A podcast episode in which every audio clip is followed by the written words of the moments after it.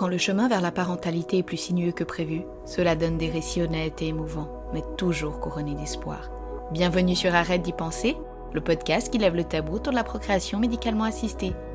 Je m'appelle Renata, j'ai mes 30 et quelques années et je te parle de Genève, en Suisse. Ayant moi-même eu recours à la PMA afin de devenir maman, tu entendras ici des récits de femmes et de couples pour qui concevoir un bébé n'est pas seulement l'affaire d'une nuit torride.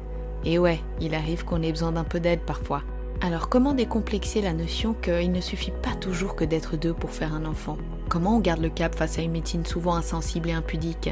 Comment redevenir acteur d'un parcours où on nous impose beaucoup beaucoup de choses? Voilà un petit échantillon de questions qui seront abordées avec mes invités. Je te promets pas d'y trouver systématiquement des réponses. Hein. En revanche, je suis certaine que leurs témoignages peuvent apporter de nouvelles perspectives et surtout beaucoup de réconfort. Allez, on passe aux choses sérieuses. Bonjour à tous. Pour ce 17e épisode, j'ai eu le plaisir d'échanger avec Maude. Alors comment j'ai fait la rencontre de Maude? Bah c'est bien simple, je suis tombée un jour sur son compte Instagram, un peu par hasard, puis j'ai commencé à faire défiler ses photos. De prime abord, des jolies photos, entre guillemets normales, qui capturaient des instants de sa vie de femme et de maman. Et puis j'ai commencé à me plonger dans ces bribes d'existence qu'elle avait bien voulu publier. Puis je me suis identifiée, et puis j'ai compris, et puis j'ai pleuré, et puis j'ai trouvé que cette femme était très très forte. Recueillir et partager aujourd'hui avec vous l'histoire de Maude me tient vraiment à cœur. Non seulement parce que je la trouve très très belle, mais parce que je trouve en fait qu'elle cristallise bon nombre de ces difficultés que l'on peut rencontrer sur ce chemin parfois sinueux vers la maternité.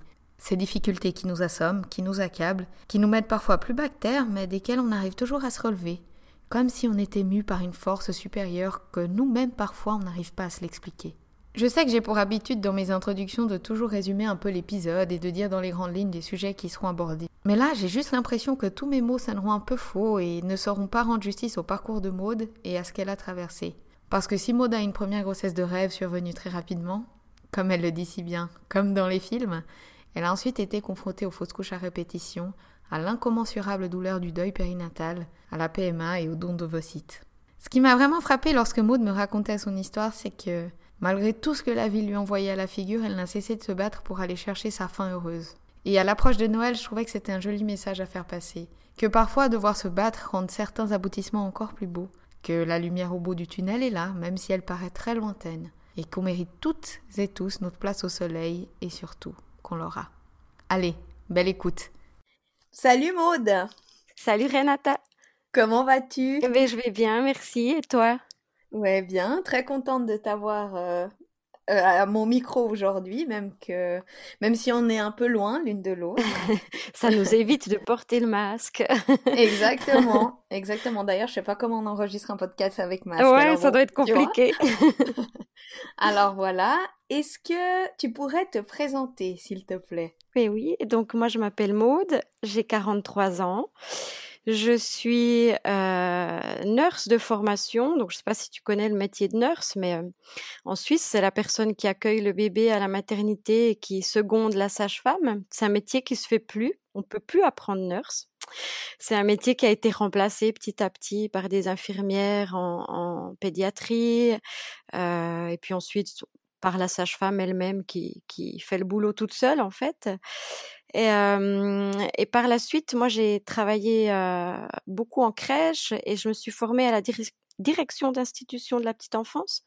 Et du coup, en 2007, j'ai créé ma propre crèche avec une amie. Euh, et depuis, ben voilà, je dirige cet espace de vie enfantine. J'essaye d'en faire un endroit magique pour les enfants. Euh, et, et, voilà, j'ai ma petite équipe d'éducatrices et euh, c'est tout aussi passionnant que harassant. J'imagine. et sinon, je vis avec mon amoureux qui a 42 ans, qui est ostéopathe. On est ensemble depuis un peu plus de 10 ans. Et ensemble, on a eu deux filles. Une première fille qui a 8 ans et demi et une toute petite qui aura 4 mois demain. Deux porcelaines. oui, deux, petits, trésors. Mmh mmh. Alors, donc, tu as toujours passé ta vie entourée d'enfants, si je peux dire ça Alors, comme ça. clairement, oui. J'ai, je pense, commencé mes premiers babysitting, je devais avoir 10 ans, euh, dans l'appartement d'à côté, avec mes parents qui étaient à côté pour si jamais. Donc, euh, oui, j'ai baigné là-dedans et euh, j'ai, j'ai été entourée d'enfants. Alors, pas dans ma fratrie, parce que moi, j'ai un grand frère, mais autour de moi, j'ai toujours été très attirée par les enfants, les bébés. j'ai très vite su que je voulais devenir nurse. Mmh Et donc, comment naît pour toi le désir d'enfant? Écoute, pour moi, ça a été quelque chose de ultra naturel en fait. Pour moi, c'est comme si je m'étais jamais posé la question. J'allais forcément un jour être maman. Et, pour, te dire, j'ai aussi eu une. Avant de rencontrer mon amoureux, j'ai vécu avec quelqu'un d'autre pendant plus de dix ans aussi. Et avec cette autre personne, on a essayé aussi d'avoir des enfants. Donc ça a été vraiment pour moi, c'était logique, j'aurais des enfants. Alors, je n'avais pas des prétentions de grande fratrie, mais deux enfants, pour moi, ça a toujours été très logique. Ok. Et puis donc, vous commencez à essayer avec ton amoureux et comment ça se passe alors? Alors, ben, ça a été assez vite mis sur le tapis, si je peux dire, puisque j'avais essayé pendant de longues années avec mon ex-compagnon. Et, et ben, ça se passe comme dans les, comme dans les films, comme dans les films à l'eau de rose, comme dans tous ces blogs qu'on lit. C'est-à-dire qu'en en juin 2011, on arrête la contraception et en juillet, je suis enceinte. Ah ouais. Ouais. Donc, euh, le scénario rêvé. Quoi? Scénario de rêve, grossesse de rêve, mais absolument. Euh, tu sais, cette grossesse légère, insouciante. Euh, je suis partie en Floride, j'étais encore même pas enceinte de trois mois. On a passé des vacances, voilà, juste génial. Pour moi, c'était voilà, t'es enceinte, t'as ton test de grossesse positif, tu vas à chaque contrôle, chaque contrôle tout se passe bien, t'accouches à la date prévue ou avant, c'est encore mieux, et ton bébé est en pleine santé et la vie est belle. Voilà. je pense que ça, c'est vraiment le privilège des premières grossesses, je ah, crois. Clairement. et, encore aujourd'hui, je me dis, bah, finalement, heureusement que cette première grossesse a été comme ça, vraiment. et c'était un merveilleux cadeau de la vie, effectivement. Et donc, ta petite première arrive, et comment ça se passe du coup, ce chamboulement dans ta vie ben, Dans votre vie? euh, Ça se passe assez bien. Je pense que les, les premiers mois ont été un peu difficiles. J'ai eu un allaitement qui était assez compliqué. Euh, passer de deux à trois, ben c'est clair que ta vie de couple, tu prends aussi un petit coup quand même euh, dans, dans, le rythme simplement, mais on le vit bien. Ben, j'ai la chance d'avoir un, un, amoureux qui a toujours été ultra impliqué, euh, donc très aidant, euh, très présent. Euh, donc ça, j'ai vraiment eu, ben voilà, je me suis pas sentie seule, abandonnée ou quoi que ce soit avec le recul, bien sûr, maintenant avec l'âge aussi, je te cache pas que ben, je savais pas trop ce que je me voulais, donc forcément l'allaitement aussi, j'ai un peu lutté, lutté, lutté. Avec le recul, je me dis, ben, j'étais un peu idiote, j'aurais dû lâcher prise, mais enfin voilà, j'avais mes petites, mes petites, comment dire mes illusions, enfin ce que j'avais envie d'offrir à, ce premier bébé qui était peut-être un peu trop haute. Mais, mais voilà, mine de rien, ça s'est, je trouve, très très bien passé. Ouais. bon, fabuleux. Alors, un premier bébé qui se passe ah, bien, une entrée dans la maternité, disons, assez... Magnifique. C'est chouette, quoi, finalement. Facile, les doigts dans le nez, comme on dit. Et puis donc la suite, parce que je crois comprendre que c'est à partir de la suite que ça se corse un ça peu. Ça se corse un peu, ouais. Alors après, ben, quand euh, mon aîné avait environ 18 mois, je me souviendrai toujours, j'ai eu mon contrôle annuel chez mon gynéco, qui me dit, euh, bon, alors, euh, quand est-ce que vous allez faire le deuxième? Mais monsieur, elle a à peine 18 mois. Enfin, sur le coup, tu sais, j'étais un peu choquée de me dire, oui, mais bon, c'est quand même un peu prématuré tout ça, mais dans ma tête, oui, ça commençait gentiment à, trotter, dans la tête de mon compagnon aussi. Et ben, fin de l'année, on se dit oui, bah allez, allez, on se lance dans l'aventure, on va faire ce deuxième bébé, on va avoir un, deuxième enfant. Donc assez léger, hein, tu vois, pour le coup. et Ben, bim bam boum, en janvier 2014, je suis enceinte. Génial. On se dit, voilà, ça, ça s'enchaîne. Enfin, les choses s'enchaînent de façon merveilleuse, super. Et puis, en fait, ultra rapidement après mon test de grossesse que j'ai fait à la maison, j'ai même pas le temps d'aller voir mon gynéco ni de faire une prise de sang pour les bêta HCG. Je perds du sang. Je perds du sang, puis ben voilà, étant nurse quand même, j'ai entendu pas mal de choses par rapport à, au début de grossesse. Je m'inquiète, mais sans trop m'inquiéter je serre les jambes, tu sais, un peu bêtement, je bouge pas de l'après-midi, je reste sur mon canapé, je me dis ça va marcher, je vais, je vais réussir à, garder cette grossesse. Puis ben de fil en aiguille, les saignements euh, augmentent, donc euh, je vais quand même en consultation chez mon gynécologue qui est sans appel. les bêta HCG sont quasiment tout en bas en fait et puis ben, il y a rien quoi et de toute façon on pourrait rien voir à l'écho mais donc là mon gynéco me dit bah écoutez vous avez fait une fausse couche ok bon ben tu, tu, sais pas trop enfin moi sur le moment je sais pas trop quoi penser de ça je suis un peu sonnée euh, je suis triste évidemment je, me sens hyper malheureuse de me dire bon ben ça n'a pas marché quoi puis en même temps, au fond de moi, ben, je suis un peu, c'est la faute, t'as pas de chance. mais oui, ça arrive. Puis mon compagnon, tu vois, il est aussi très cartésien, très pragmatique. Puis il me dit, oui, tu sais, c'est une femme sur temps. Je crois que c'est une femme sur trois. Ou... C'est énorme, quoi. Donc, on, on, se remet un peu les pieds sur terre en se disant, ouais, c'est un petit, un petit accident de parcours, quoi. Évidemment, après ça, ben, il faut attendre que le corps se remette. Hein. Tu dois attendre ton retour de couche. Donc, ça prend un certain temps, t'as plus tes règles, ensuite hop, tes, règles reviennent. Et, on se protège plus, hein, pour le coup, on se dit, ben voilà, maintenant, euh, on sait qu'on veut ce deuxième enfant, on réessaye. Et puis, euh, ben en juin, je suis de nouveau enceinte. Waouh, génial. On se dit, bon, ben, c'est cool, mais on est ultra prudent, vraiment ultra prudent. Donc tu perds ta légèreté du départ. Ah ouais, là, elle est, elle est plus du tout présente en fait. Tu, tu te dis bon bah ça peut se reproduire. Ça s'est produit une fois, ça peut se reproduire. Mais malgré tout, on reste quand même assez positif, tu vois. On se dit, mais quand même, il n'y a pas de raison. On a eu une super première grossesse, ça va, ça va aller. Et bah, le premier contrôle se passe, le taux de bêta-HCG, il est relativement bas, mais il est quand même assez bon. Et donc on contrôle 24 heures plus tard, 48 heures plus tard. Je fais mon premier contrôle chez mon gynéco qui me dit oui, il y a bien un bébé, il y a bien un cœur qui bat, ça roule, mais effectivement, il trouve que c'est un peu petit par rapport à, à la date qui est censée être le nombre de semaines. Et je me souviendrai aussi que là, il me dit, c'était l'aube des vacances d'été, ce serait pas impossible que, que vous fassiez une fausse couche, quoi, en gros. Hein Attendez-vous à ça, ma petite dame. À l'époque, j'avais un gynéco très empathique, hein, comme tu pourras le ouais, comme j'entends bien, ouais. Donc bon, ben, on part en vacances, en se disant non, mais bon, voilà, ça va aller. Forcément, ça va aller. Eh ben non. et là, je suis enceinte de neuf semaines et, je perds du sang.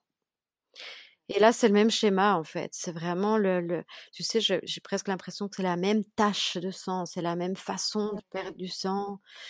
Et bon, ben les vacances sont vraiment super mauvaises, mais on décide quand même. On est en France, donc on décide de rester en France. J'ai un ami gynécologue, je lui mets un message, il me donne un peu, tu vois, les drapeaux rouges, quoi. Il me dit, il faut que tu sois attentive à ça, ça, ça, mais tant que t'as pas ces symptômes-là, baisse pas les bras non plus, ça peut être plein de choses, quoi. Donc je m'accroche malgré tout, et puis, puis un beau matin, j'ai une douleur, mais qui est juste impensable. Et, et j'ai juste le temps d'arriver aux toilettes et je perds l'équivalent d'une balle de golf, quoi, en gros. Ouais. Donc là, je comprends. ouais. Là, je comprends. Et ben, mon compagnon me dit Ok, je t'ai entendu crier, qu'est-ce qui se passe? J'explique. Et aussitôt, après, tu sais, t'as plus mal. C'est comme par magie, hein, c'est cette douleur qu'on connaît et qui disparaît aussi vite que ce qu'elle est venue. Et, et, les pertes de sens, ça me nuise un peu. Et effectivement, mon retour de vacances, je vais consulter.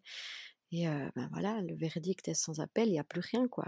Le, taux de bêta-HCG a baissé. J'ai probablement évacué tout ce qu'il y avait à évacuer.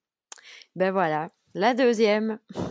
Et là, du coup, comment comment t'es psychologiquement parlant? Parce que c'est différent, c'est la deuxième fois. Mmh tu vois peut-être quelque chose sortir de toi, tu vois, c'est ouais, ouais, ouais. Alors là, je, je, je, je, visualise et puis c'est pas comme la première. Tu vois, la première, j'ai l'impression que j'ai pas eu le temps d'aller la voir. Cette ouais, ouais, ouais, ouais, Là, je l'ai vu, quoi. J'ai vu ce petit cœur clignoter. Euh, je me suis d'autant plus projetée. Mais malgré tout, avec le recul, je me rends compte que bah, j'ai rebondi, quoi. J'ai, pleuré toutes les larmes de mon corps, j'ai, j'ai entre guillemets, digéré cette fausse couche et je rebondis en me disant non, ben on va continuer. On va continuer parce que parce que ce deuxième enfant, bon sang, on le veut quoi, on le veut. Donc je pleure, mais je, je me rends compte en en ayant parlé avec d'autres personnes qui ont fait des fausses couches que j'en fais pas. alors je garde les dates, oui, mais j'en fais pas un cérémonial, j'en fais pas, j'en fais pas de date anniversaire. Je, je vais ouais, ouais, ouais. Tu restes assez ouais, je, cartésienne ou je sais pas voilà, un peu distancée, je crois, mmh avec le recul. Sur le moment, bien sûr que je, vulgairement, je l'ai chié, hein. Je, ça oui, mais je vais quand même, je continue quand même d'avancer. Je, allez, je, je, baisse pas les bras. Ben, l'été passe, l'automne passe, et puis en décembre, ben, je suis de nouveau enceinte. Mmh. Donc finalement, pour toi, ça marche quand même assez ça bien. Marche. Tomber enceinte, c'est pas un problème. Ce n'est pas un problème. Et là, ben voilà, on passe les fêtes de Noël. C'est notre petit secret. Je donne mes coupes de champagne à mon conjoint. On est ultra content, mais on est ultra prudent. Mais par contre, cette fois, je découvre les nausées. Donc, oh, j'ai des nausées, je suis pas bien, je suis pas en forme. Mais finalement, ça a presque un côté rassurant, tu vois. Je, je me dis bon, tant que j'ai des nausées, c'est bon je, suis assez contente finalement de cette situation. premier contrôle, ça se passe bien. On, voit le petit cœur qui bat et, tout s'enchaîne en fait. Tout s'enchaîne de, la belle façon. en février, je passe le tri-test. Il n'y a pas de risque de trisomie, on fait même le test Prandia, tout va bien. Vers 13 semaines, on l'annonce à notre aînée, elle, elle touche mon ventre, elle parle du bébé, tu vois, elle, aura trois ans, donc elle ouais, donc elle comprend quand elle comprend, elle fait des petits becs, elle et bah, cette grossesse, elle, elle avance, mais de façon très prudente. J'ai très peu de ventre.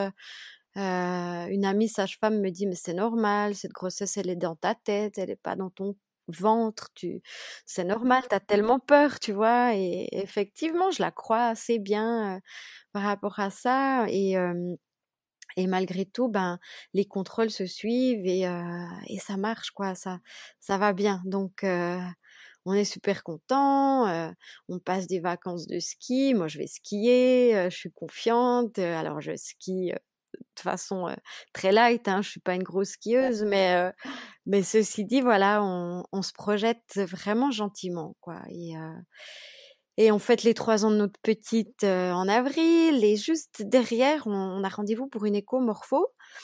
Et à savoir que moi, mon gynéco, il, il fait pas les échomorphos, il est pas spécialisé là-dedans, il est pas équipé. et pour ma première, on était allé dans l'hôpital de notre ville. Et, et, là, pour une raison absolument inconnue et qui restera inconnue le restant de mes jours, il nous envoie dans un centre d'imagerie à Lausanne. Il prétexte que oui, le, centre de notre ville est, en vacances. J'apprendrai après coup que ce centre n'est jamais en vacances et qu'il y a toujours quelqu'un pour assurer ses échos. Bon, mais nous, à ce moment-là, bah, on est assez content parce qu'en plus, il nous l'a bien vendu. Il a dit, vous verrez, on vous donne un DVD après avec votre, votre écomorpho. Génial. Donc, ben voilà, nous, tu vois, on, on fête l'anniversaire de notre petite, on se projette, on, fait des pronostics sur le sexe parce qu'on s'est dit, ouais, on va peut-être demander le sexe parce que pour notre première, on n'avait pas demandé, mais ce serait quand même pratique de demander pour les fringues et tout. Donc, euh, donc voilà, on part à cet écho, c'est un jeudi. Euh, ma maman, ce jour-là, elle travaillait encore, elle a changé son jour de travail pour venir s'occuper de notre petite. Et ben, on part le matin, tout guiret, mais inquiet quand même, excité, je crois aussi, par cet examen. Et là, on arrive, on rencontre cette médecin assez froide, mais, mais qui a l'air super pro. Elle nous installe, donc on est dans cette grande salle dans la nuit noire. Elle nous explique qu'elle va passer sa sonde, puis qu'en général elle commente très peu parce que bah, voilà, elle a besoin de concentration et puis mais qu'elle commente quand même un peu ce qu'elle voit de façon très linéaire, tu vois. Elle commence par le cerveau, tac tac tac. Bref, elle commence son examen, donc moi je suis couchée, je donne la main à mon compagnon. Alors voici, ça c'est son petit cerveau, tout va bien. Ah oui, est-ce que vous voulez connaître le sexe? Oui, oui. Très rapidement, elle descend sur le sexe, elle, rigole, puis elle nous dit, mais je pense que vous pouvez deviner de vous-même. Donc, effectivement, ah, un petit gars, donc ben voilà, on, se serre la main, on est content, on est un petit garçon. Et puis ben là, elle continue son examen et elle arrive sur le cœur et ben forcément, moi, je suis du domaine quand même médical, mon compagnon aussi. Donc, tu sais, il y a des images quand même qu'on connaît et on, voit qu'elle commence à mettre l'écran en couleur. on voit du rouge apparaître, puis on voit du bleu, puis on revoit du rouge, puis on revoit du bleu. Puis on sent que tout à coup, ça devient insistant sur cette zone du cœur. Et ça devient long et ça devient très, très silencieux et très pesant. Et à ce moment-là, je vois que mon conjoint, il me regarde plus, il regarde l'écran et on sent, on sent qu'il y a un truc qui est pas. Euh, tu as rien que de t'en parler, j'ai les frissons partout, j'ai les, j'ai la chair de poule qui s'installe, j'ai voilà, et, et on comprend. Et cette médecin assez vite, elle me redresse. Elle fait non, avant de me redresser, elle appelle quelqu'un. Cette personne arrive puis elle lui dit euh, oui pour demain un rendez-vous s'il te plaît. Cette personne ressort. Bon. Et elle me rassoit, elle rallume. Et alors, tout de go, sans prendre de pincettes, elle nous balance. J'ai pas une bonne nouvelle pour vous. Et là, euh, ben, tu sens qu'elle elle va pas te dire que qu'il y a un bec de lièvre, quoi. Et assez rapidement, elle nous explique que le cœur est très très mal formé. Je dois t'avouer que moi à ce moment-là, je l'entends plus. J'entends même plus ce qu'elle dit, je pleure. Je fonds en larmes, j'ai l'impression que le sol s'est dérobé sous mes pieds, j'ai des guêpes devant les yeux, je comprends en fait que que c'est le drame, quoi. En fait, je comprends que c'est pas la fausse couche, mais qu'il y a autre chose qui se trame. Par contre, j'ai encore aucune idée de quoi. mais mmh. je comprends que, que ça sent pas bon du tout par rapport à, ça. Et donc elle parle, elle parle, elle parle, elle explique tout ça et elle nous dit demain, je veux que vous alliez au CHUV, donc à l'hôpital universitaire à Lausanne, et vous allez rencontrer des cardiopédiatres qui eux vont vous expliquer un peu la situation encore mieux que moi. Et là, on lui dit, je me souviens, mon conjoint lui dit, mais est-ce que c'est une grossesse qui va pouvoir aller au bout? Et là, elle nous dit, écoutez, je suis pas gynécologue, j'ai beaucoup d'expérience dans ce domaine, mais eux sauront mieux vous dire que, que moi. Ah, ok. Donc, mmh. nuit noire, quoi. Nuit noire, et au revoir, monsieur, dame. J'ai mes patients suivants qui m'attendent. Euh, et, je me souviens, on sort de cette salle, on s'effondre dans les bras l'un de l'autre, on est encore dans ce centre. Mon conjoint, il a juste la force de me dire viens, on sort, on va pas rester là au milieu comme comme deux pauvres et on va faire peur à tout le monde, on va, on sort quoi. On sort, on est effondré. Euh, je sais même pas comment on fait pour retourner à notre voiture. On pleure dans notre voiture, on n'arrive même pas, il arrive même pas à démarrer. Euh, on, reprend la route en silence, quoi. Pleure tout du long. Moi, je me souviens même que lui, il va sortir de l'autoroute à un moment donné pour appeler ses parents qui sont en vacances pour les prévenir. Et, et les miens, on les appelle pas. on les appelle pas, on, on arrive à la maison et on s'effondre. Mes parents sont, ils comprennent juste rien, quoi. Mais que se passe-t-il? Qu'est-ce Et ma maman assez vite comprend. Et, et mon compagnon reprend ses esprits, il explique la situation. Et de là, tout s'enchaîne. On se met en mode robot. On se met en mode on attend de voir. le jour même, on a appelé le parrain de notre aîné, il est pédiatre. Et il a travaillé longtemps au CHUV, donc on lui explique la situation et ultra chaud, il nous explique que ouais, le pronostic est pas génial, mais il faut attendre quand même de rencontrer les cardiopédiatres et que lui, il demandera le dossier, il demandera à le lire, comme ça il pourra nous réexpliquer par derrière avec ses mots, tu vois, et et du coup, ben, on est super soutenu par par lui, par sa femme, par mes parents, par on a à l'époque aussi ben, ce fameux voisin gynécologue qu'on va prévenir, qui va qui va aussi être, répondre présent. Et le lendemain, on se rend au CHUV et on rencontre ses cardiopédiatres. Et là, tu sais, ils nous sortent un schéma du cœur avec le cœur intra-utérin et le cœur extra-utérin. Et euh, il commence, tu sais, à gribouiller, quoi. Tchac, tchac, il trace, il y a ça qui va pas, il y a ça, il y a ça, il y a ça, il y a ça. Et moi, je, de nouveau, là, je me mets en mode, je ne vous entends plus, je ne peux plus vous entendre. Et mon conjoint pose pas mal de questions et les cardiopédiatres sont vraiment très empathiques. Mais en même temps, tu vois, ça reste des médecins qui qui peuvent pas prendre parti. C'est-à-dire qu'à un moment donné, ouais, tu vois, tu leur dis, mais si j'étais votre femme, qu'est-ce que vous feriez Bien sûr. Ouais, on essaye un peu, on aimerait tellement qu'ils nous disent, euh, oui, allez au bout, ça marchera. Et je me souviens qu'à un moment donné, un des cardios nous dit, euh, de toute façon, un jour ou l'autre, cet enfant devra avoir une crève de cœur. Et là, ça prend une autre ampleur. Et là, je me souviens que je le... Ouais, ouais. Et, sans, et en plus, ils nous disent sans garantie de succès. Donc là, je me souviens que j'ai dit la phrase La coupe est pleine. la coupe est pleine, euh, c'est bon, on peut pas aller au bout. On a compris. Ok, donc expliquez-nous un peu la suite, quoi. Et là, ils nous disent, bah, écoutez, euh, ça va être une interruption médicale de grossesse vous pouvez aller au bout de cette grossesse, hein, ça c'est vous qui choisissez. Vous pouvez, parce que tant que, que notre bébé est intra-utérin, il vit, il va, il va bien, il, souffre pas. c'est juste que son cœur ne pourra pas vivre extra-utérin.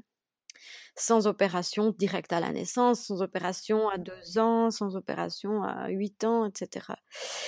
Et bon, ben, de nouveau, on rentre un peu sonné à la maison sans trop savoir ce qu'on va faire de tout ça. Et là, on va, on va, ben, on va trouver notre ami pédiatre, on va trouver notre ami et voisin gynéco.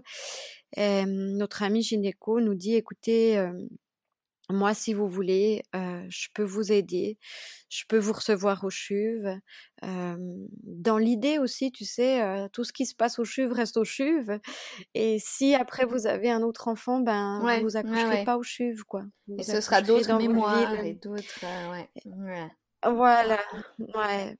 Et, et, donc là, on, on, décide, ouais, ok, on va, on va pas aller au bout de cette grossesse parce que moi, depuis ce jour-là, ben chacun de ces mouvements, ça me, ça me fait pleurer. Euh, ouais, c'est un déchirement à, chaque petit euh, coup de pied. Je pleure et, et, je veux plus en fait. Je veux plus. Euh, je peux plus le sentir bouger. Je, je, je, je dois mettre fin à tout ça en fait.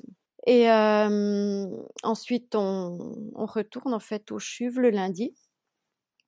Et là, on rencontre une super sage-femme qui nous réexplique tout euh, et qui me donne un médicament, en fait, pour stopper l'hormone de grossesse. Donc, le truc hyper bizarre, tu vois, tu es sous euh, contrôle médical pour être sûr que tu l'avales bien, déjà. Et tu te dis, ben, en fait, euh, j'avale un truc qui potentiellement peut tuer mon bébé. Donc là, on nous explique, on nous dit, il peut être vivant à la naissance, mais il peut aussi être déjà mort. Ça, on ne peut pas le savoir avant, en fait. Et là, on nous laisse rentrer chez nous et on nous redonne rendez-vous pour le lendemain, en fin de journée, pour commencer ce qu'on appelle en fait la, provocation, hein, bêtement. Et ben voilà, on se rend le lendemain, on est en salle d'accouchement, on nous donne un lit un lit chacun en fait. Et ben on passe la nuit comme ça, de nouveau. Je sais pas comment on fait pour dormir, mais mais, mais on dort. Et le lendemain matin, le gynéco et mon ami voisin vient et on commence la provocation autrement que par des. On m'avait mis des petits bâtonnets le soir d'avant. Et là, on commence par un truc vraiment médicamenteux et les, les contractions commencent. À savoir aussi que j'avais eu une péridurale déjà le soir d'avant, dans le but vraiment de ouais, de pas avoir mal, quoi. Et puis, bah, pendant l'accouchement, tu sens forcément quand même un peu. Euh, ben, tu as toute une, une, petite armée de personnes qui vient te trouver. Et c'est pas toujours très approprié. Donc, bon, il y a eu les généticiennes qui sont venues pour nous dire que elle nous encourageait à faire une autopsie, c'était quand même assez important, ça nous donnerait peut-être des, des, réponses. Et puis euh, est venue aussi, euh, je ne sais plus euh, de quel service venait cette personne, mais une, dame qui est venue nous demander ce qu'on voulait faire après du corps de notre bébé. Et là, bah, tu es dans un état second. Et c'est un peu la question, quoi. Mais, mais, mais quoi? Qu'est-ce que vous voulez qu'on fasse? Enfin, Et ben là, bêtement, on a dit, écoutez, nous, ne veut pas rapatrier, entre guillemets, ce corps chez nous. donc oui, décision est prise, on veut pas de cérémonie, on veut l'enterrer au jardin du souvenir. Et c'est mon plus gros regret. Donc, tu vois, j'aimerais l'avoir, j'aimerais l'avoir près de moi, j'aimerais pouvoir aller me recueillir facilement sans devoir prendre la route pendant 45 minutes, j'aimerais pouvoir aller fleurir une petite tombe, j'aimerais... Ouais, sauf qu'à l'instant T, tu fais ce que tu peux et c'est tellement soudain et c'est tellement perturbé que... Ouais, et c'est vraiment un peu dans l'idée, mais je veux en finir, quoi. Je... C'est trop douloureux, laissez-moi finir tout ça, laissez-moi ouais, laissez-moi tranquille et c'est pas le moment en fait. Et clairement, c'est pas le moment de venir demander ça pendant que tu as des contractions et puis que, ouais.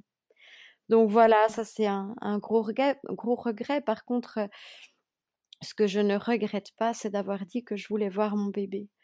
on te laisse le choix et bon, j'avais quand même dit que, tu sais, j'avais peur qu'il soit pas bien formé en fait. Tu sais pas trop à ce stade, tu es à 22 semaines de grossesse, est-ce qu'il aura tout au bon endroit? Est-ce que ouais, j'avais peur un peu que et la sage-femme m'avait dit, je vous promets, c'est d'abord moi qui regarderai et après je vous dirai. Donc on avait donné un petit drap pour l'emballer et, et, il est né à 11h04. Et il faisait 450 grammes, 29 petits centimètres. Et il était beau comme un cœur. Il ressemblait à sa grande sœur. Et il avait tout au bon endroit, tu vois. Il avait juste les yeux fermés parce qu'à ce stade-là, ils n'ont pas les yeux ouverts. Et ben, il était emmailloté dans son petit drap qu'on lui avait donné. Et il était vivant. Et je me souviens que pour nous, c'était le plus beau cadeau qu'il ait pu nous faire. C'était d'être vivant, d'être vivant dans nos bras et il a été vivant de longues minutes en fait. Et on a pu l'avoir contre nous comme ça, le temps qu'on voulait en fait. Et on lui avait écrit une lettre, papa avait écrit une lettre, maman avait écrit une lettre. Notre aîné lui avait fait des dessins, des cadeaux, et la sage-femme était d'une douceur euh, incroyable. Elle a pris aussi des photos. Elle a fait ses empreintes de petits pieds. Euh. C'était un beau moment. Franchement, c'était un super beau moment.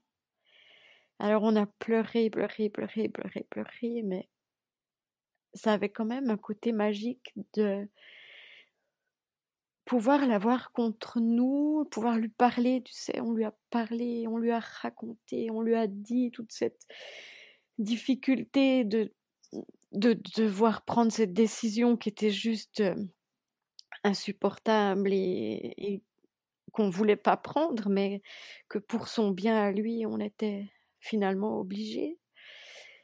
Et on lui a fait écouter une, petite, une petite chanson, une petite berceuse. Et, et en fait, à un moment donné, tu sais, il fallait qu'on mette fin à ça. On l'entendait, tu sais, qui, qui avait des petits souffles comme ça, de, des petites respirations, un peu comme si il acquiesçait à ce qu'on lui disait. Et en même temps, c'était insupportable. Il y avait ce côté magique, mais il y avait ce côté insupportable de dire il va falloir qu'on mette fin. Et en fait, je crois au fond de nous, sans vraiment parler, je me souviens plus tellement si on l'a dit ou on n'avait pas envie de le voir s'éteindre dans nos bras. Et donc, je ne sais pas combien de temps on l'a eu dans nos bras, mais ce que je sais, c'est qu'à un moment donné, on a appelé la sage-femme, puis on a dit, bah, écoutez, là, c'est le moment. Et, et tu sais, ce moment, c'est, vraiment le truc irréversible.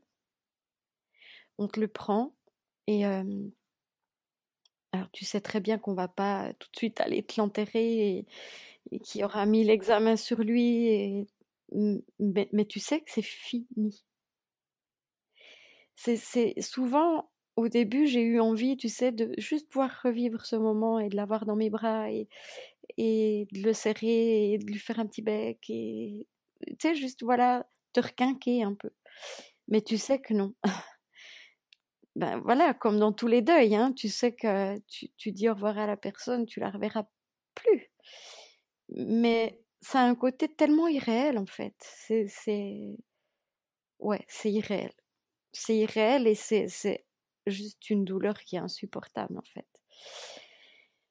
Et là, je me souviens que ben, ben on te remonte en chambre, hein, comme toutes les accouchées. Et ben toi, t'as pas de petit berceau à côté de toi. T'es seule. Et ben voilà. J'ai passé quand même la nuit à l'hôpital parce que je suis de nature assez inquiète, hypochondriaque, donc j'avais peur qu'il m'arrive un truc. et, euh, et, le lendemain, tu rentres. Et le lendemain, tu rentres, ben, t'es vide. t'es vide de partout, hein. T'es pas que vide du ventre, t'es vide dans ton cœur, t'es vide dans ta tête. Puis en même temps, ton cœur, il est pas si vide parce que, eh ben, tu rentres retrouver ton, ton petit rayon de soleil pour qui la vie doit continuer malgré tout. Ouais. Et vraiment, elle a été notre moteur, elle a été notre locomotive. Elle a été notre rayon de soleil, elle a été celle qui a fait pour qui on s'est levé tous les jours. Celle pour qui, euh, le jour où tu rentres de, de la mat, tu fais de la pâte à modeler au milieu du salon, tu peins des fleurs, tu... Je me souviens encore avant de partir à la maternité, on lui a expliqué qu'on n'allait pas pouvoir soigner son petit frère. Tu sais, elle prenait sa petite valise de docteur et, elle venait pour soigner le bébé. Et encore aujourd'hui, tu vois, je me dis, tout ce parcours, tout, tout ce qu'on a vécu, Dieu merci, elle était là. Et vraiment, je, j'ai beaucoup d'empathie pour les gens qui vivent des parcours similaires sans enfants devant moi, vraiment, ça a été. ouais, ça a été. je crois le moteur, c'est le bon terme, quoi. C'est, elle nous a, elle nous a fait vivre. Elle nous a fait vivre. Et, et mon conjoint encore plus que moi, tu vois. Moi, il y avait toute cette douleur physique, il y avait. et lui, souvent, il me disait, mais regarde, regarde comme elle est heureuse, regarde comme elle va bien. Alors, elle en a ramassé aussi, hein, forcément, du haut de ses trois ans elle a bien compris, hein, et encore aujourd'hui, elle en parle encore. Donc, elle, elle, elle, sait très bien que. Et puis, elle a vu les photos, elle a, elle a offert des cadeaux, elle a vu la tristesse de maman, de papa, et mmh, elle, a, elle a vraiment, du haut de ses trois ans, elle a tout compris. Donc voilà, elle, elle a été, c'était un retour, tu sais, avec beaucoup d'incohérences, beaucoup de sentiments ambivalents. On était super content de rentrer la retrouver et, en même temps super déchiré d'avoir dû laisser partir ce, petit chou. Et, et ben là, la vie, elle continue. la vie, elle continue. Alors bon, environ une semaine après, parce que moi, je peux pas faire les choses simples, je repère du sang un peu de façon étrange et bizarre. Et bah, j'appelle les urgences, j'explique un peu la situation. Les urgences me disent de, de me rendre à l'hôpital, à savoir qu'à ce moment-là, j'ai plus de gynéco. J'ai plus de gynéco parce que mon, mon gynéco précédent, finalement, on lui a demandé de nous transmettre en urgence le dossier pour mon accouchement. Et bon, il n'a jamais pris la peine de me téléphoner, de prendre de mes nouvelles. Ouais. Donc, à ce moment-là, j'ai plus de gynéco et bah, je file aux urgences. Et aux urgences, on me dit écoutez, probablement qu'il reste un morceau de placenta, parce que forcément qu'à 22 semaines, le placenta n'est pas fait pour se décoller. Et c'est très difficile de voir s'il est complet ou pas pendant l'accouchement. Donc, ben, curtage. Première fois de ma vie que je me retrouve finalement en salle d'opération. J'ai jamais, ben, jamais rien eu, quoi. Même pas une petite appendicite. Et ça, ça a été, je crois, presque plus traumatisant que mon accouchement. En fait, je crois que c'est, pour moi, c'est, c'est, l'horreur absolue de me dire mais, mais on va, il va m'arriver un truc pendant cette opération. Enfin, je me souviens, je suis devant ce bloc, je, suis, je suis nue comme un verre, j'ai froid, je tremble de partout. Et puis là, tu as une équipe qui, qui, prend ça à la chaîne, hein, les opérations les unes après les autres. Et puis, ma petite dame, c'est qu'un curtage. Et puis, en plus, je prends pas la peine de lire votre dossier. Et puis, quand je vous interroge, je vous demande si vous êtes là pour un curtage évacuateur ou pour un curtage, euh, en, gros, euh, un IVG volontaire. Et quand bien même, euh, ayez un peu de bienveillance si c'était un IVG volontaire. Hein. Et là, je me souviens aussi que ben, l'anesthésiste me voit dans cet état ben, de détresse, en fait. Et je me souviens qu'il va se pencher sur moi, il a son masque, il a sa charlotte, et, il me dit J'ai lu votre dossier et j'ai vécu similaire avec ma partenaire. Je vais, je vais prendre soin de vous. Tout va bien se passer. Et voilà, c'est un peu les derniers mots que j'ai, tu vois. Et après, tu t'endors et, euh, tu te réveilles en salle de réveil. Et, euh, là, c'est l'enfer, quoi. J'ai des douleurs musculaires, mais abominables. Je suis traumatisée, en fait. je pense qu'il y a tout qui ressort suite à cette narcose, en fait. Et, euh, ben voilà, je, je, pars me requinquer dans notre petit coin de paradis dans le sud de la France on va prendre un peu le soleil, on va se remettre de tout ça. On est avec mes beaux-parents qui, qui peuvent un peu nous aider aussi, tu vois, ne serait-ce que pour passer un peu de temps avec notre aîné. si, ouais. Se recomposer, quoi. Ouais, se remettre, se refaire, ouais. Et ben voilà, les, les, les mois passent. c'est dur parce que ben parce que ce bébé n'est pas là et puis, ben, dans l'intervalle, je vais rencontrer ma nouvelle gynéco grâce à mon ami gynéco qui m'envoie chez cette, cette perle, cette super femme qui a à peu près mon âge, je crois, qui est super empathique, qui est ultra douce, ultra bienveillante, etc. Et puis, elle me dit, bah, écoutez, maintenant, il faut vraiment vous remettre, euh, il faut, euh, ouais, il faut penser à vous. Euh, je lui explique que moi, je veux ce deuxième enfant vivant. Elle comprend très bien. Elle me dit, c'est pas un caprice. Je comprends totalement votre envie, votre désir, etc. ça va aller, mais maintenant, requinquez-vous. Et puis, bah, si d'ici une année, vous n'êtes pas enceinte, on, discutera. Et ben, une année après, je suis enceinte. Ah ouais. Donc, euh, trop bien, c'est la bonne nouvelle, mais ben voilà, hein, tu vois, euh, ok, euh, deux fausses couches. Hein. non, là, on part vraiment, on est super content, mais on se protège plus, plus, plus. Et rebelote, le taux de bêta-HCG est pas super haut, mais ah, peut-être vous avez ovulé un peu plus tôt. On va quand même suivre ça de près. Je me souviens qu'elle me prend en contrôle un peu plus fréquent, un peu plus rapidement. Et puis, et puis bah, en mai, je fais une fausse couche. Et ben là, j'ai envie de dire, tu sais, c'est un peu le bingo. C'est ah, c'est la troisième. Alors c'est pas trois de suite, certes, mais on vous embarque dans un bilan fausse couche. Ah bon? Tu vois, moi, j'étais loin d'imaginer tout ce que ça représentait en fait. Et bon, on nous embarque là-dedans, on nous fait plein d'examens, et là, on tombe dans le fameux arrête d'y penser, n'est-ce pas? Et voyons, arrête d'y penser, ça ira, t'inquiète pas.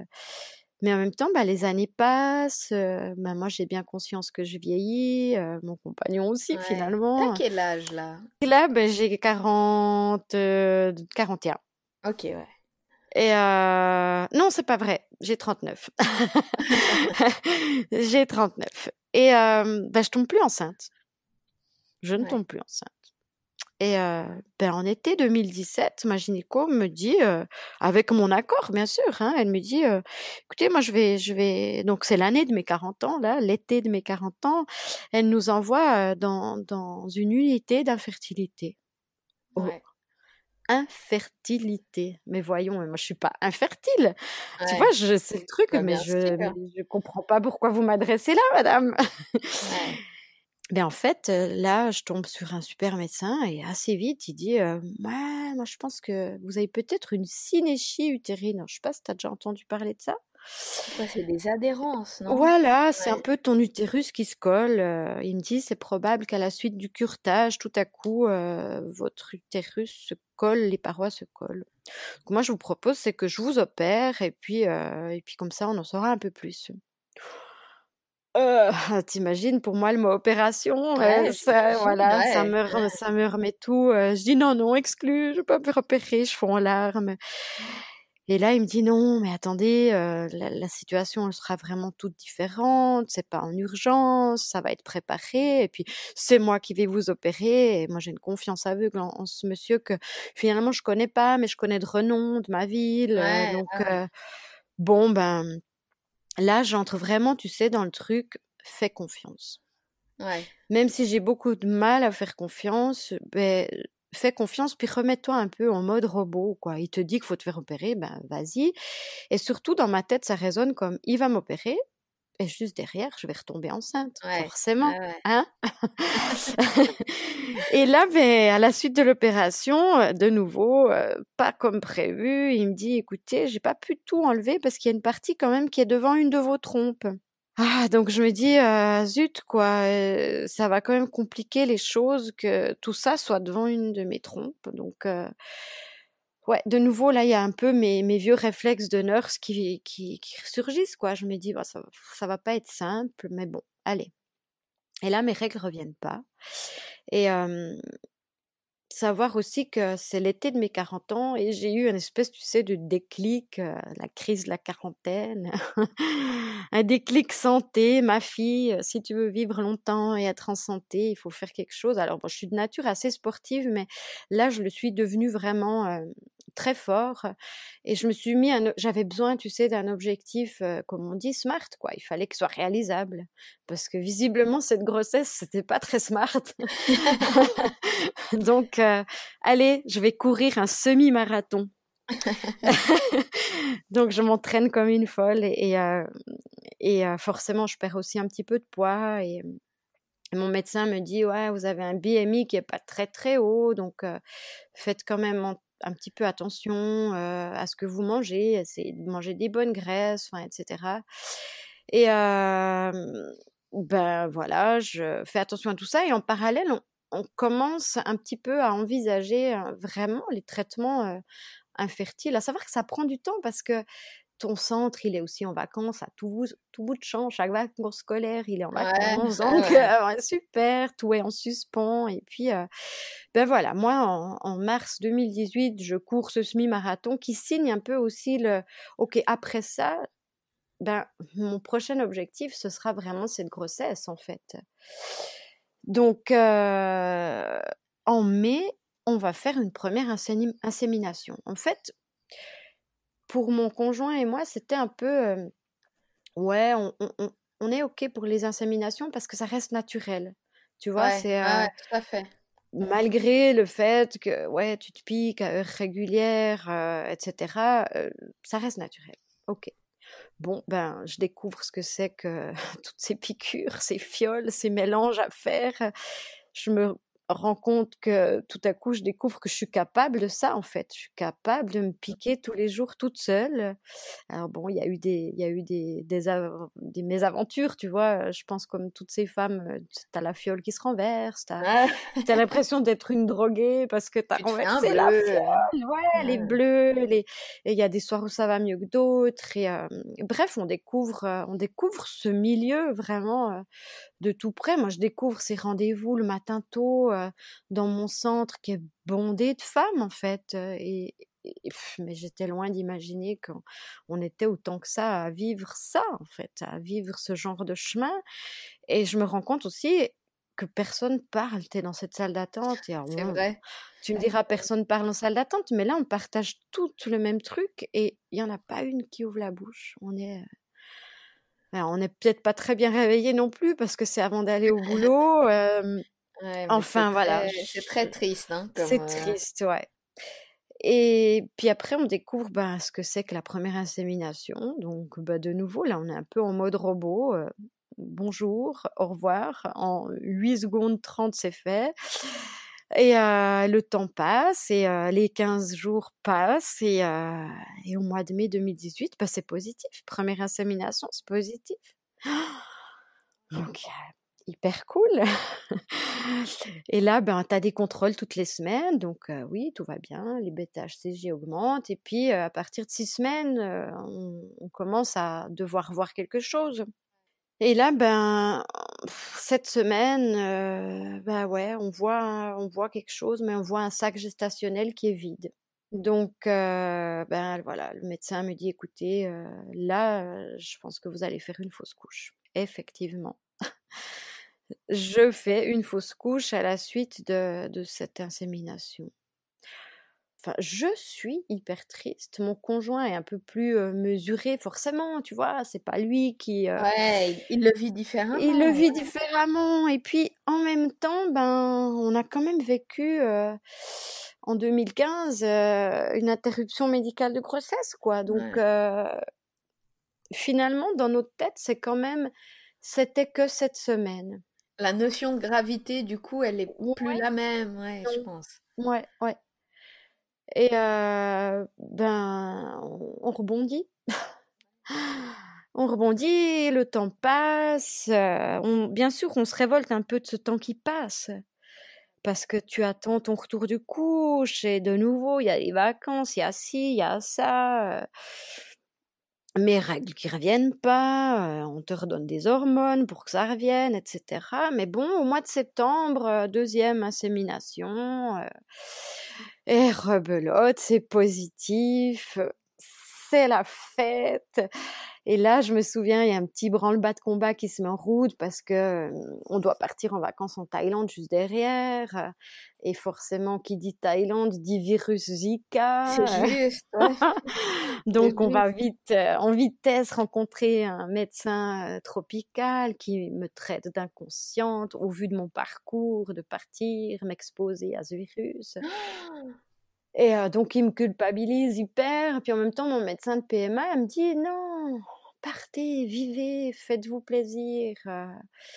Euh, protégez-vous évidemment, des bons sprays, des habits, etc. Mais allez-y, partez, vivez. Donc on part, on passe 15 jours de vacances, mais juste merveilleuses. Et je me souviens que à mon retour de vacances, il me dit, moi je vous propose de, vous prendre encore un petit rendez-vous juste pour vous dire que tout va bien, parce que bah, moi j'avais rendez-vous chez ma gynéco pour le vrai contrôle, tu sais. Ouais, ouais, ouais. Neuf semaines, quoi. Même c'était la dixième semaine parce qu'elle pouvait pas me prendre à la neuvième. Donc il me dit, moi je vous prends et puis comme ça, quand vous rentrez de vacances, je vous rassure. Et donc il me prend et tout va bien. Il est super content. Puis là, ça signe les au revoir avec mon unité d'infertilité, quoi. Ouais.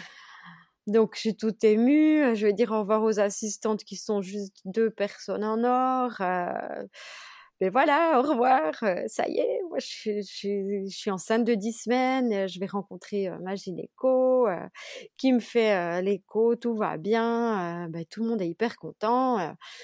on est finalement à deux semaines du fameux stade et puis ben voilà, je repars chez elle avec ma liste de rendez-vous, avec, avec ma petite valise d'échantillons, avec le cœur rempli d'espoir, quoi. C'est bon, cette fois, c'est la bonne. Ouais. Et, et non, le lendemain matin, je perds du sang. Oh là là. Et, euh, et là, je me rends aux urgences et euh, il n'y a plus de petit cœur qui bat. Oh là là. Le petit cœur s'est arrêté et, euh, et, et, on n'y croit pas, quoi. On se dit, mais c'est pas possible c'est pas possible. Je l'ai vu hier. Hier, il clignotait. Hier, il allait bien. Hier, il était à la bonne taille. Hier, c'est pas possible. Et là, le médecin aux urgences me dit Oui, alors on peut vous faire un curtage lundi. Et là, je dis non. Je dis non, non, non, non. moi, je, veux voir ma gynéco. C'est pas possible. Et je crois qu'au fond de moi, tu sais, je me dis Ouais, tu sais, des fois, il y a des histoires, on lit, oui, on m'a proposé un curtage, et puis finalement, tout allait très bien. Tout allait très bien. Et naïvement, je pense à ça.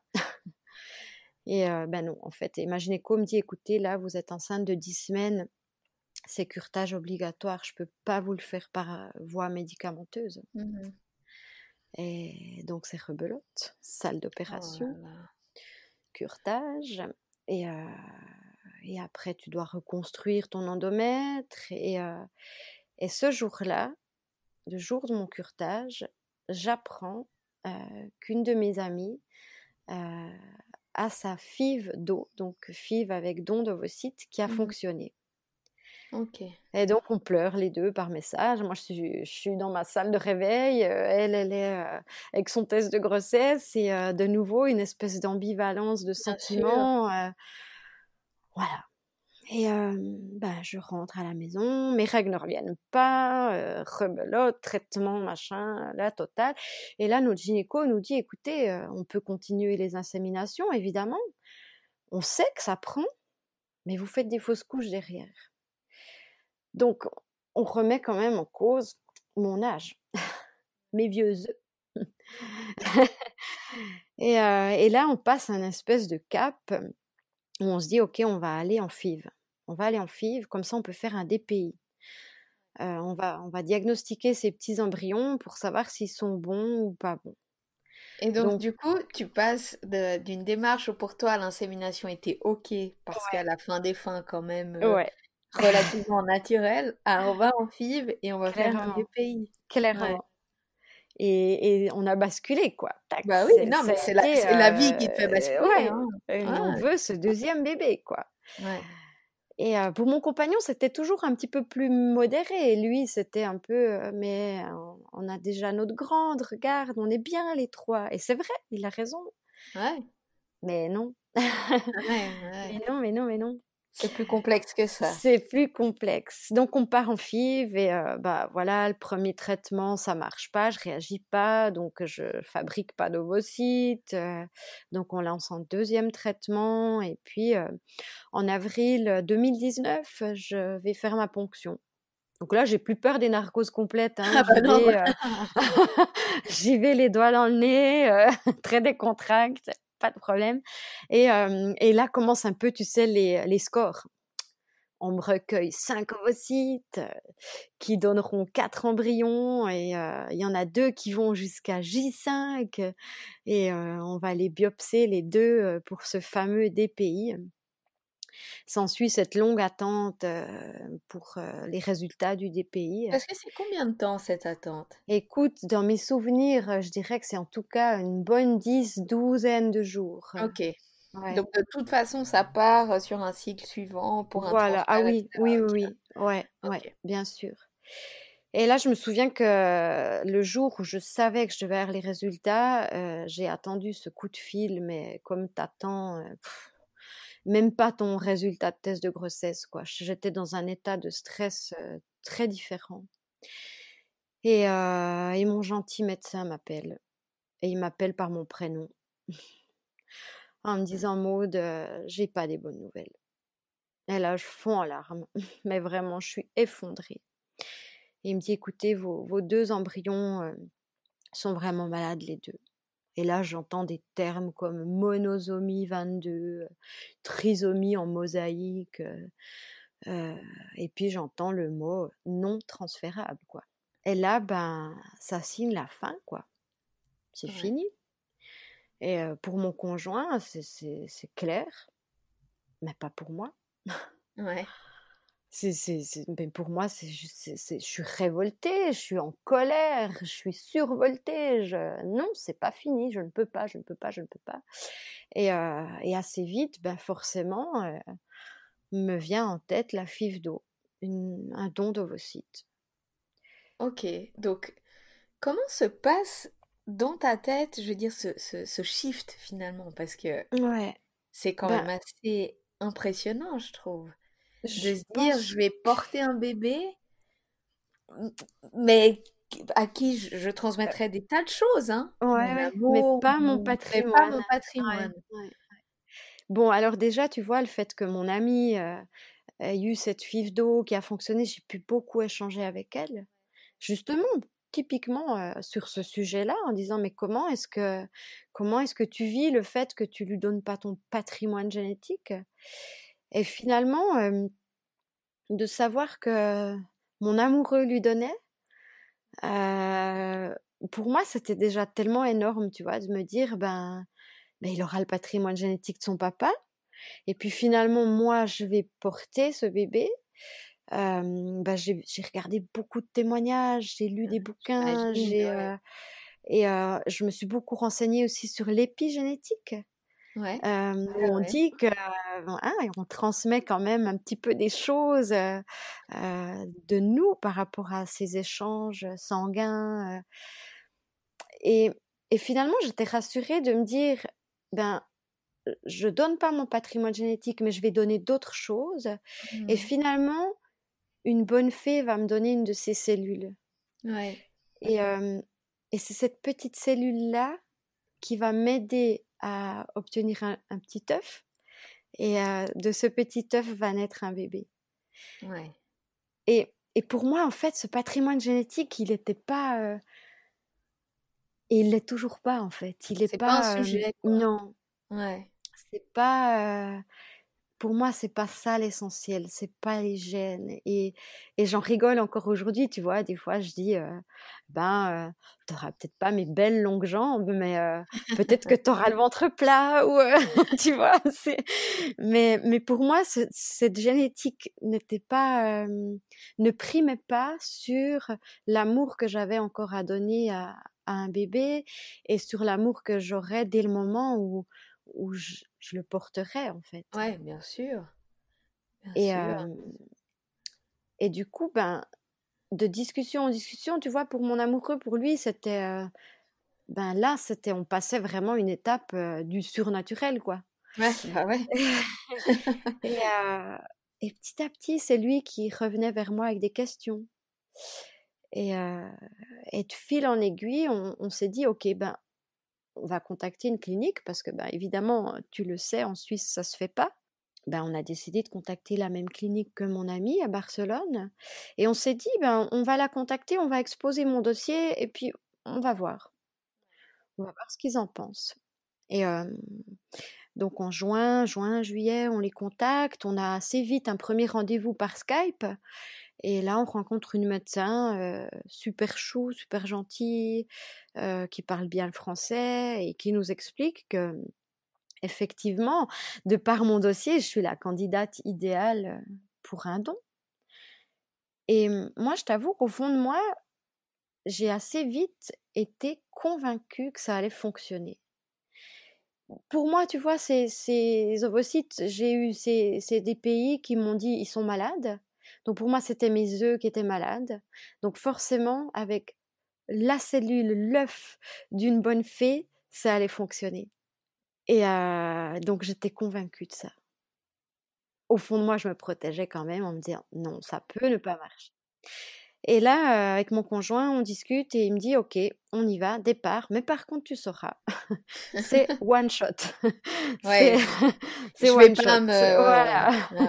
C'est on y va. C'est et moi, oui, oui, oui, oui, oui, oui, oui, oui, oui.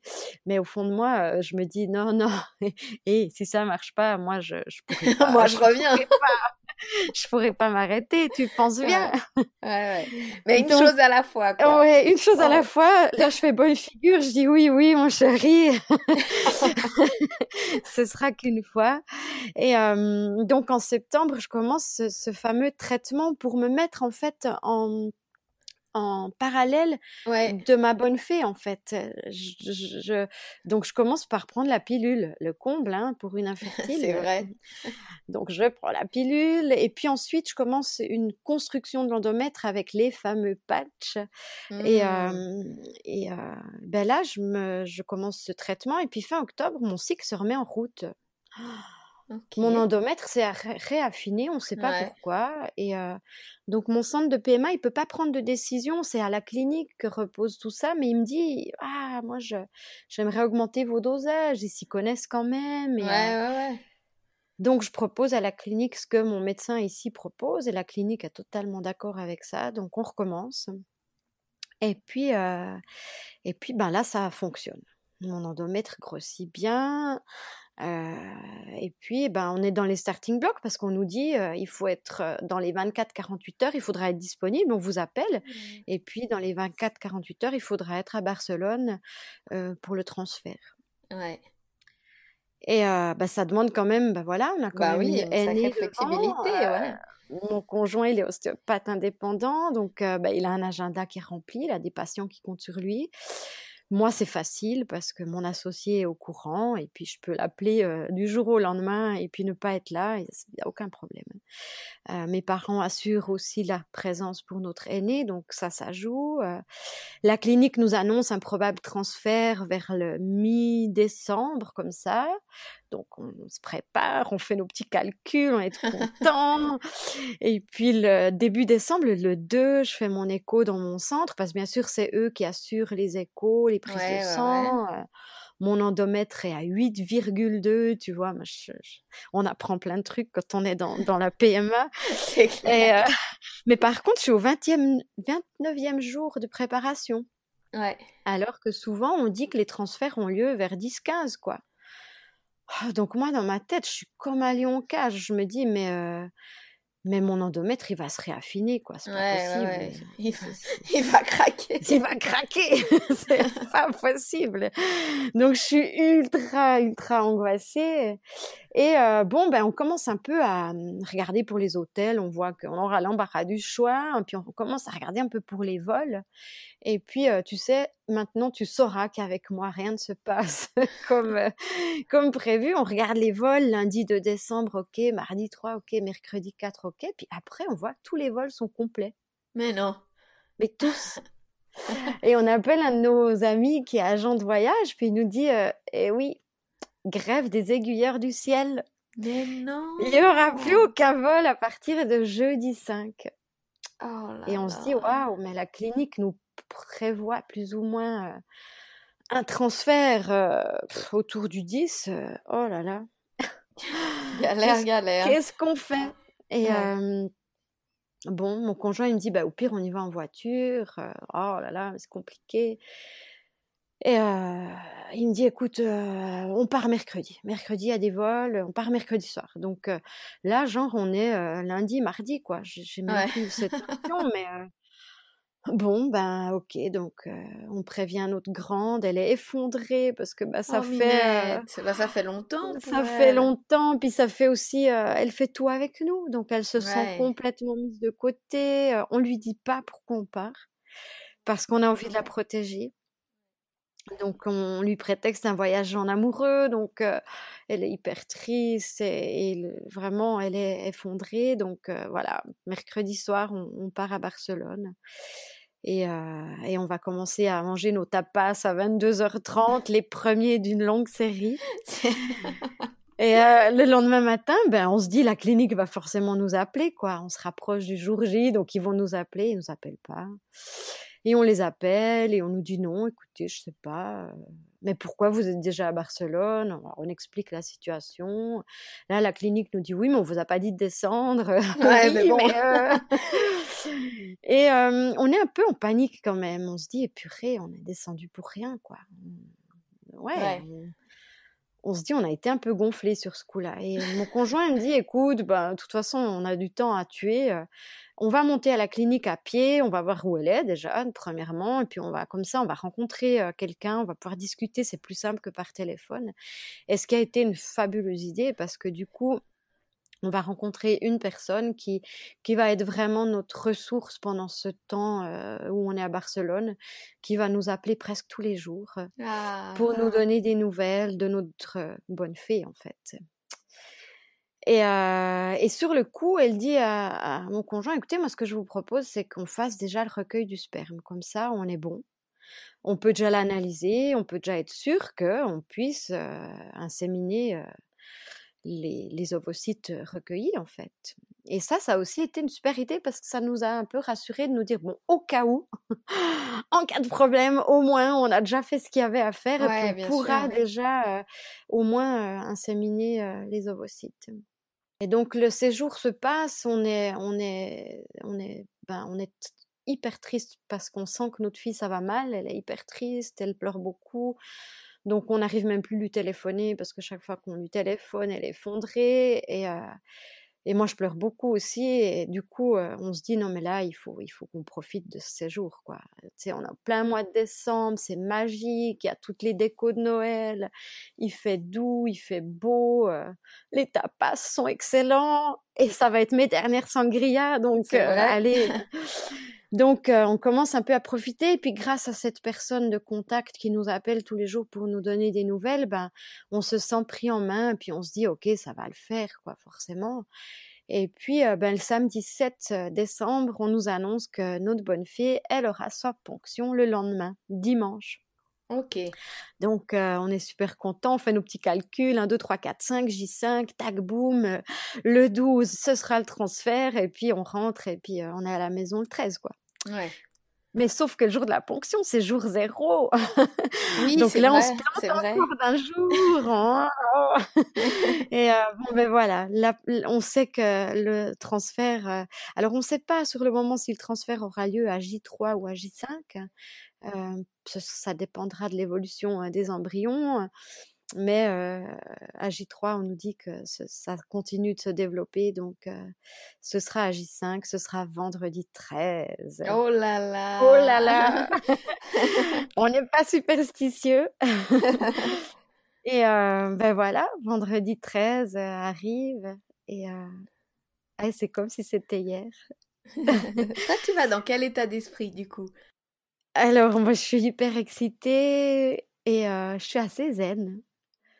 Parce que au fond de moi, tu vois, j'ai cette certitude que mais forcément, je vais tomber enceinte, quoi.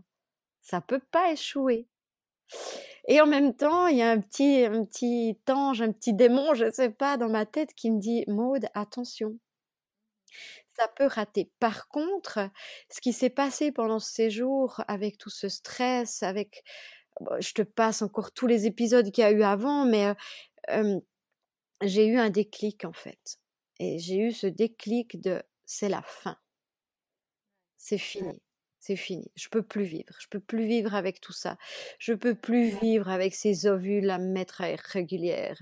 Je peux plus vivre avec cette attente de coup de fil. Je peux plus vivre loin de mon aîné. Je peux, je peux pas revivre ça. Je suis fatiguée j'ai plus de force, et j'aurai 43 ans l'année prochaine, tu vois? Enfin, je, visualise tout ça. On est en fin d'année, donc je pense que je suis zen aussi par rapport au fait que ben, j'ai eu ce déclic et je suis à l'aise avec ça. Je suis ok.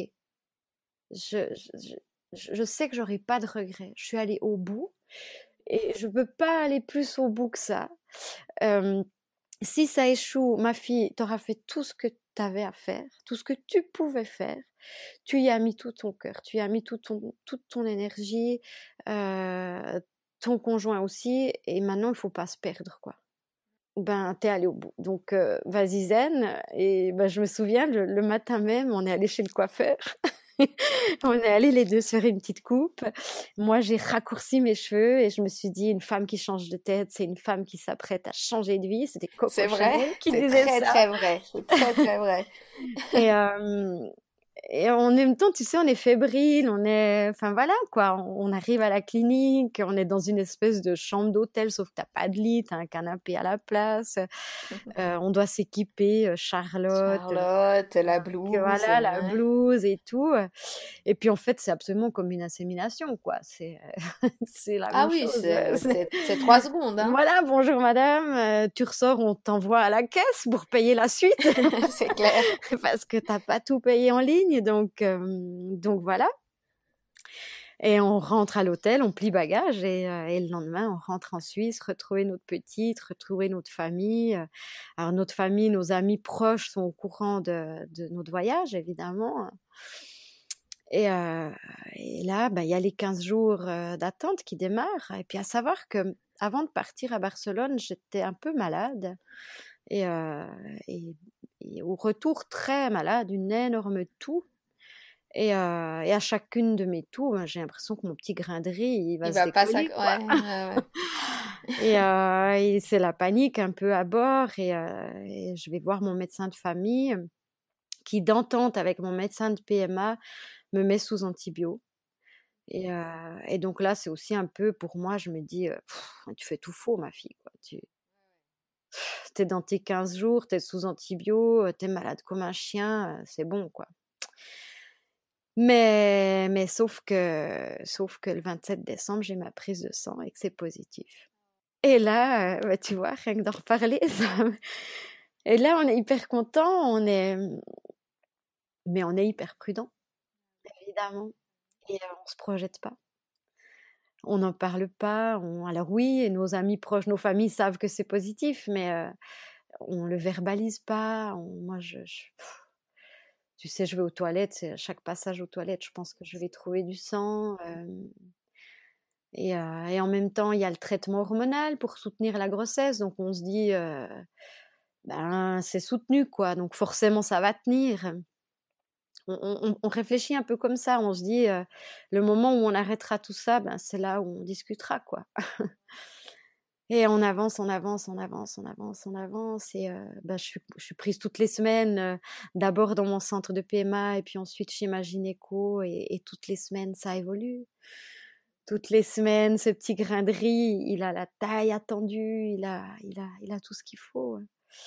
Et, et au mois de février, on arrête tous les supports hormonaux. Donc on vole sans filet à partir de ce moment-là. Et, euh, et je perds pas de sang. Ça continue, ça continue de, bien aller. Et, là, au mieux, il y a, Monsieur Covid qui arrive. Et je vivrai, je vivrai mes examens seuls parce que les conjoints sont pas autorisés. Donc là, je vais vivre deux échos, deux échos une précoce et la normale seule. Donc c'est horrible pour moi. Ouais, je suis en apnée, je respire plus, euh, mais ma gynéco est tellement chou que, que voilà, ça m'aide beaucoup et, et l'écomorpho précoce est, est, parfaite. Le petit cœur est, parfait, tout va bien. Et en fait, ça va s'enchaîner comme ça. J'ai peu de ventre, hein, je, ça se voit pas jusqu'à fin mai. Les gens, ils, ils savent pas que je suis enceinte en fait. Et en plus, il y a le confinement, donc je télétravaille. Euh, il y a des gens qui m'ont pas vue enceinte, en fait. Et ouais, et les mois passent et bah, ma, peur de l'accouchement arrive. Je commence à être complètement irrationnelle. Je je me vois pas accoucher par voie basse. je je je vois ma gynéco le 3 août, début août. Donc moi, mon terme, c'est le. J'ai deux termes. J'ai le terme de la clinique et puis le terme de ma gynéco. Mais le terme de ma clinique, c'est le 30 août. Puis ma gynéco, c'est le 2 septembre. Et le 3 août, je vois ma gynéco. Je lui parle de toutes mes craintes. Et elle me dit, écoutez, euh, je comprends, on peut éventuellement provoquer si vous voulez. Et pour moi, c'est impensable. Pour moi, la provocation, c'est la mort de mon bébé. Donc je peux pas quoi. J'ai dit non non non non, moi je je peux pas vivre ça une deuxième fois. Elle alors de nouveau, elle comprend, elle me dit mais donc du coup est-ce que vous aimeriez une césarienne? Je dis oui, je veux une césarienne. Je suis en panique totale et euh, je me souviens là qu'elle me dit écoutez ben vous me rappelez vendredi donc le 7 août et puis je vous donnerai euh, la date de votre césarienne.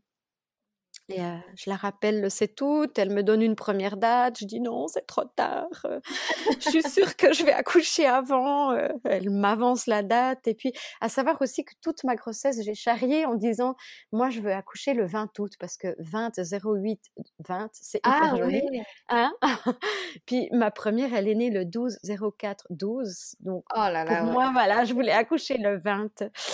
Et ben voilà, elle m'annonce une césarienne le 20 août. je me dis, bon, bah, j'ai gagné ma date d'accouchement, c'est cool. Et bon, bah, je raccroche, je préviens mon conjoint, le 20, je serai césarisée. Et puis il me dit, bon, ça va être quand même un sacré événement, parce que tu sais, ça reste une opération. Tu vois, lui, de nouveau, un très cartésien. Il voit beaucoup de femmes dans sa pratique ostéopathique qui ont eu des césariennes qui se sont pas super bien remises. Et, et voilà, ben, on passe une super soirée le 7 août. Et pendant la nuit, je perds les os. et je me dis, non, mais je perds pas les os, c'est pas possible, c'est beaucoup trop vite. tu dois avoir fait pipi. Et, non, et j'ai vraiment perdu les os et je commence à avoir très mal. Et, et en trois heures de temps, je vais, je vais accoucher. J'arrive à la mat à 3h30 du matin et, et à 6h30, je mets au monde ma petite Jade, notre petite Jade. Oh là là. Et quand tu la vois, qu'est-ce que ça te fait? Eh ben, c'est euh, un aboutissement, c'est un alléluia, c'est c'est notre miracle de la vie, c'est merci la fée, c'est on se dit ça y est, elle est là, ça y est, ça y est, on n'aura plus à vivre tout ça, on n'aura plus à c'est fini. Et on se le dit même, on se dit c'est fini. Maintenant, on va vivre. On va pouvoir vivre, on va on va plus être ni dans l'attente, on va plus être dans non, je peux pas, j'ai piqûre à 8 heures. on va on va profiter, on va savourer. Bien sûr, on aura d'autres angoisses, des angoisses de parents, des mais on va vivre. Ouais. Merci la Ça c'est précieux. Ah que oui.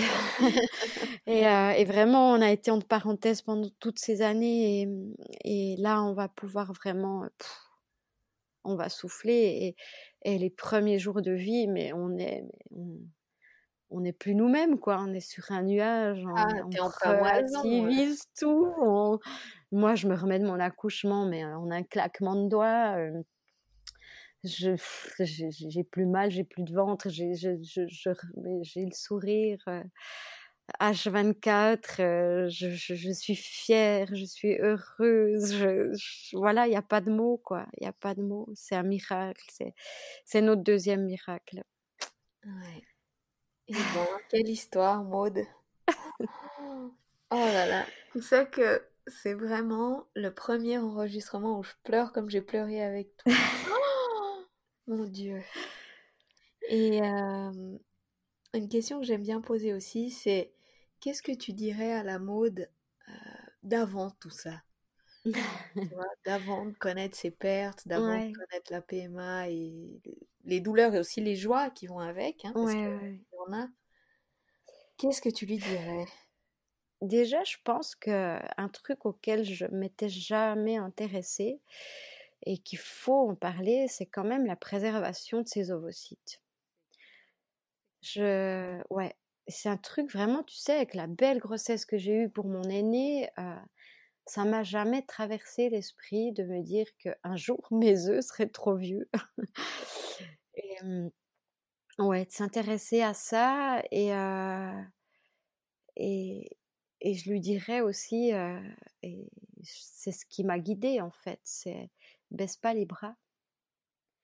Tant que tu l'énergie, tant que tu as cette envie qui t'habite dans tes tripes, hein, c'est moi je c'était pas un caprice quoi, c'était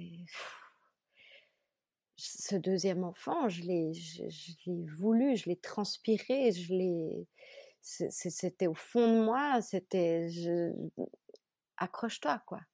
Finalement, c'est un peu bateau, mais accroche-toi à tes rêves, accroche-toi et, garde ton énergie pour ça. Euh, et crois-y, il faut y croire. Il faut y croire et, euh, et je pense qu'il faut, euh, il faut pas avoir peur du don ces femmes, c'est, ben moi, tu vois, je l'appelle ma bonne fée. Oui, et je trouve ça très joli d'ailleurs. Et encore aujourd'hui, tu vois, ben je me dis, ça fait une année qu'elle allait passer en salle d'opération pour moi, pour nous. Et c'est un acte tellement, je sais pas, c'est, c'est, une nana, elle s'inflige des piqûres tous les soirs, elle s'inflige un traitement hormonal, on sait tout ce que ça représente. Je veux dire, c'est les montagnes russes au niveau de tes émotions, c'est elle s'inflige une narcose complète, elle, euh, waouh quoi. Et moi, je vois ça comme un cadeau de la vie. tu sais, moi, je suis donneuse d'organes. Ben finalement, le don d'ovocytes, je le vois comme ça. Euh, le jour où je décède, je fais don de mes organes. Euh, je peux te dire que si je pouvais, alors ce serait pas un cadeau si je le faisais, mais si, si, je pouvais, je donnerais mes ovocytes, vraiment. Je pense qu'une fois qu'on a vécu ce que tu as vécu, on est sensibilisé. Ouais, ouais. Et, et là, nos, nos, petits embryons, parce qu'on en a d'autres, hein, qui, eh ben, on, a décidé de les, les, donner. Donc, ce sera un double don. Et on est super heureux de ça. Et, on, espère vraiment qu'un couple puisse en bénéficier. Et, moi, je, trouve ça magique. Je, il faut pas en avoir peur. Il faut. Euh, franchement, ma petite Jade ressemble comme deux gouttes d'eau euh, à sa grande sœur. Et, et tout le monde le dit. Alors, bien sûr que notre entourage proche le sait, mais les gens qui nous connaissent pas euh, ne le savent pas. Et c'est souvent ces premiers gens-là qui me disent Oh, mais comme elle ressemble à sa sœur, c'est dingue et, tu vois, elles ont 8 ans et demi de différence. Et, et moi, c'est un, c'est rigolo parce que au fond de moi, j'ai un petit sourire, j'ai un petit rictus, tu vois. Je, je, je rigole. Ouais, j'ai beaucoup d'humour par rapport à ça aussi. Tu vois, elle a pas de cheveux et souvent je dis ah mais on n'avait plus de sous pour les cheveux. on n'a pas pu lui payer de cheveux. mais mais ça me gêne pas parce que c'est aussi quelque chose qu'on a beaucoup discuté avec mon compagnon on sait qu'on aura des gens indélicats autour de nous. tu vois, il y a des gens qui, quand ils parlent de, la donneuse, vont parler de la mère. Ah oui, mais parce que sa mère devait probablement être espagnole. non, sa maman, c'est moi. Et à aucun moment donné, je, n'ai de confusion par rapport à ça. je suis sa maman, mon compagnon, son papa, et, et, c'est notre petit trésor. Et on lui a déjà lu des livres qui parlent du don d'ovocytes et, et elle le sait, elle sait qu'il y a une bonne fée qui a donné une de ses petites cellules, qui est allée au contact de la petite graine de papa et, et qui a donné un œuf magique qui est, qui est elle aujourd'hui. Ouf Comment te dire? Je suis hyper émue. En plus, c'est le premier témoignage que je recueille où ça parle de don d'ovocytes. Et c'est vrai que ça me touche énormément, quoi. Ça me touche énormément parce que je pense que il y aura toujours ceux qui diront que celle qu'il fait, les rémunérer, bon, soit. Mais moi, je pense que c'est un des actes les plus altruistes qui soit. Oui. Et euh, qui requiert un. C'est pas détachement, mais de se dire, ok, mmh, bah, je vais aider une femme. Mmh et, un couple, peu importe. Et, et, voilà, il y aura un petit bout de moi quelque part mmh sur lequel j'aurai jamais de contrôle, de, de, voilà, où je jamais qu'est-ce que qu'est-ce que ça va devenir, mais voilà, j'aurais aidé et, oui. euh, et je trouve ça très très fort en fait. Et, et vraiment comme le don d'organes. Et ce que j'aimerais encore juste ajouter, tu vois, c'est aussi, tu entends des gens qui disent, oui, bon, euh, le don d'ovocytes pour celles qui y ont recours, euh, c'est vraiment un peu, euh, oui, je fais mon shopping, quoi. Je, je, je fais mon caprice, j'ai pas pu Ouais. avoir mon bébé, donc je vais m'acheter un bébé. On n'en arrive pas là par hasard, quoi. C'est clair, c'est clair. on on va pas en fif d'eau euh, par caprice. On a vécu tout un, un process euh, pour en arriver là, et ça a été des douleurs et ça a été des, des difficultés, mais tellement grandes. Donc, euh, il faut aussi respecter ce, ce, ouais, ce point de vue-là. Il faut être bienveillant, mais je pense aussi que plus on va en parler, plus on va pouvoir le, le démocratiser et, et l'expliquer. Bien sûr, bien Mais, sûr. Ça, je suis totalement d'accord avec toi. et, et pour cette raison aussi, moi, je te remercie de m'avoir euh, euh, donné cette occasion en or que de, de ouais, vraiment, moi, j'ai été touchée, j'ai été euh, euh, très honorée et, et pour moi, ça a été une façon vraiment de aussi de, tu- je pense, de fermer maintenant vraiment ce livre de la PMA dans lequel j'aurais jamais pensé tomber dedans, en fait. Et, et je pense que la PMA est tellement encore tabou, et comme les fausses couches. Et, et moi, ça me rend triste, en fait. Ça me rend super triste. Et je vois dans mon entourage, les gens n'en parlent pas. Et ben, si j'ai pu un tout petit peu apporter ma pierre à, l'édifice de parlez-en, n'ayez crainte, euh, ça aide. Moi, j'ai trouvé que c'était très libérateur pour moi d'en parler aussi tout au long de mon parcours. Et ben alors, je suis contente.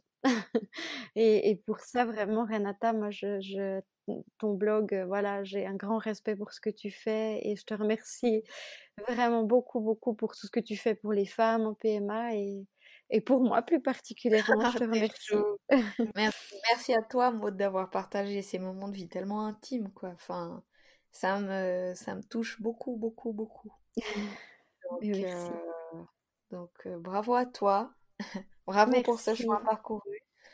T'as de quoi te prendre dans les bras et être très, très et être indulgente envers soi-même Exactement, petit très, très indulgente. Euh, je crois que si on se traitait comme on traitait les autres, ce serait parfois bien plus simple. On devrait, hein. Ouais, ouais. c'est des choses qu'on tend à oublier. Merci beaucoup, merci, merci, merci.